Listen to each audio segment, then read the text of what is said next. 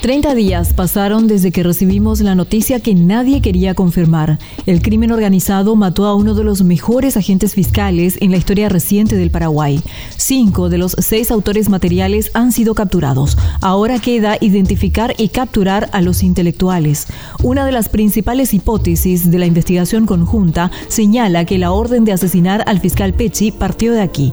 En ese contexto se habló de supuestas amenazas y atentados fallidos contra Pecci en territorio paraguayo días antes de su boda o incluso ese mismo día. Sin embargo, esta versión fue descartada por el ministro del Interior Federico González y por la colega del fiscal Pechi en la unidad especializada contra el crimen organizado, la fiscal Alicia Saprisa. El proceso de investigación continúa y todas las alternativas están sobre la mesa, todas las hipótesis y líneas de investigación que nos conducirá también a, a llegar a los autores intelectuales. Por lo tanto, nada se descarta y todo sigue siendo parte de este proceso eso que se lleva conjuntamente eh, con las autoridades colombianas y paraguayas. ¿Pero sucedió algún hecho en Paraguay o no, ministro? Eh, que conozcamos, no, nosotros no, no, para nada, pero que pudieran querer atentar acá es siempre una, una posibilidad y reitero, es una hipótesis probable, posible y, y se está investigando todo. La otra materia pendiente es el aprendizaje de cuidar todos los frentes en la lucha contra el crimen organizado.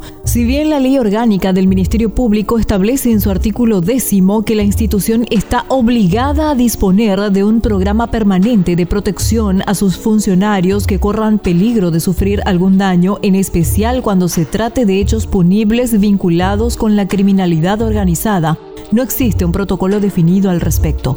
Las instituciones de seguridad han comprendido la necesidad de contar con dicho protocolo que abarque a todos los funcionarios involucrados en el combate al crimen organizado dentro y fuera del país. La ministra asesora para Asuntos de Seguridad Cecilia Pérez y el presidente de la Asociación de Agentes Fiscales Augusto Salas coinciden en que es necesario adoptar medidas de seguridad integrales para los operadores de justicia. Nosotros hoy estamos tratando de ver la manera desde el Ministerio del Interior cómo trabajar en un protocolo para protección de las personas, por lo menos que tienen ese alto perfil, pero también nosotros no tenemos una ley que nos obligue, tendría que ser una política de Estado. Vos lo preguntas a mí que yo pienso y ya no puede ser una cuestión voluntaria.